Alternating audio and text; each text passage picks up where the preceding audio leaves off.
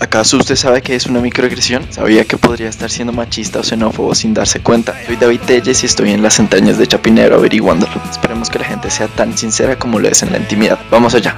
¿Qué es microagresión? No tengo ni idea. Los gestos eh, pequeños o inconscientes que se le realizan a otra persona. Creo que son pequeñas también satisfacciones si el humano es un poco masoquista. Básicamente son como hechos o manifestaciones que son pequeñas, que pueden afectar a una población. Eh, no sé, la verdad, no sé. Supongo que por la etimología de la palabra es por una parte una agresión pequeña. Microagresiones son pequeñas agresiones. Es algo así como una agresión en pequeña escala. A ver, ¿qué opina de la siguiente frase? Eres muy bonita para ser asiática. Yo pienso que sería básicamente discriminativa. Prejuicio occidental. Xenofobia. Yo en mi mente tengo que las asiáticas son muy bonitas. Como eh, diciéndoles indirectamente que son feas. Muy clasista primero que todo y con unos fetiches muy raros. No, pues yo la verdad la frase no le veo como nada malo. Y de esta, conduces muy bien para ser mujer. Discriminatoria también. Machista.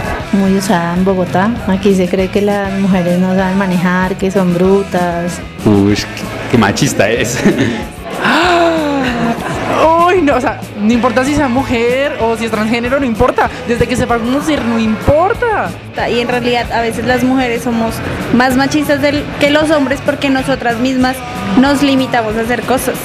Como un halago para la persona, ¿no? No, O sea, no le veo como agresión o algo así, ¿no? Pues bonita, yo creo y ya. La sociedad está dañada, altera los sistemas sociales. Pues también ofende. O sea, están diciendo que las mujeres no pueden hacer algo, los impide. Por el hecho de ser mujer no pueden hacer algo, entonces.